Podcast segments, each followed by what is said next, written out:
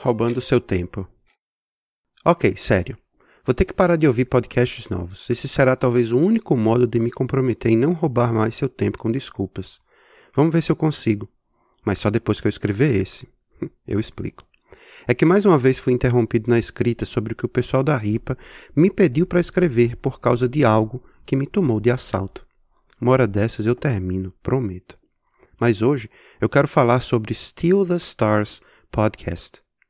Ao começar a ouvir o primeiro episódio e depois de alguns rápidos minutos de amigos conversando no que parece um bar, ouvimos o seguinte diálogo entre um homem desconhecido e a personagem principal da história. Is your daddy a thief? For real? I'm asking. Your daddy Seu pai é um ladrão? Sério? É, eu tô perguntando, seu pai é um ladrão porque. Ah, eu, eu tenho que dizer, ele tem que ter sido um ladrão. Não. Porque ele deve ter tido que roubar as estrelas dos céus? Não. Para colocá-las nos seus olhos. Que cantada horrível. E vinda de uma pessoa que você não conhece e não está interessada e, além disso, está se metendo em sua conversa e ouvindo o que vocês estão falando?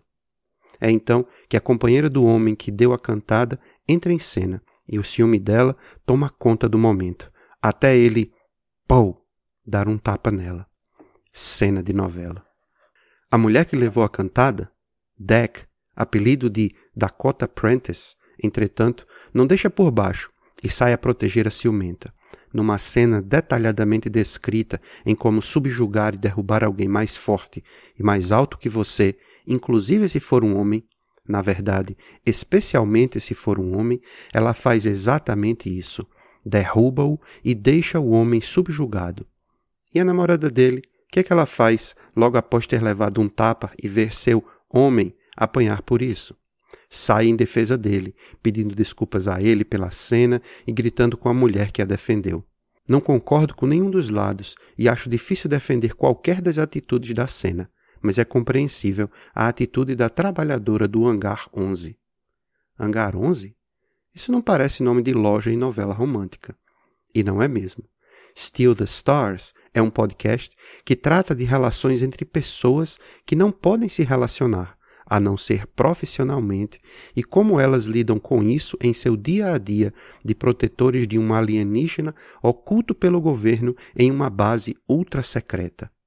Com uma produção esmerada em cima do roteiro do escritor Mac Rogers, que é roteirista de outros podcasts espetaculares como The Message e Life After, e aí esperem um textão sobre esses também, Still the Stars nos faz adentrar na mente da personagem principal da trama, a já mencionada Dakota Prentice, conhecendo parte de seus pensamentos e sentimentos enquanto a ação acontece lá fora.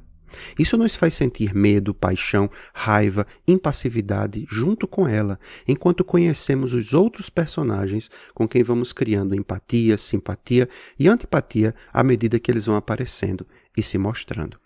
Até o momento em que escrevo ou leio, já estou sentindo sintomas de abstinência. Quero saber o que mais vem por aí.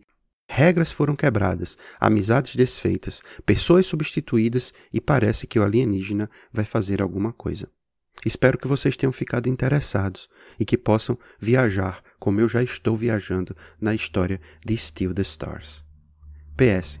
Quando novembro chegar, eu espero já ter conseguido escrever o texto que me pediram. Se não conseguir, pelo menos eu tenho que ouvir. Até lá.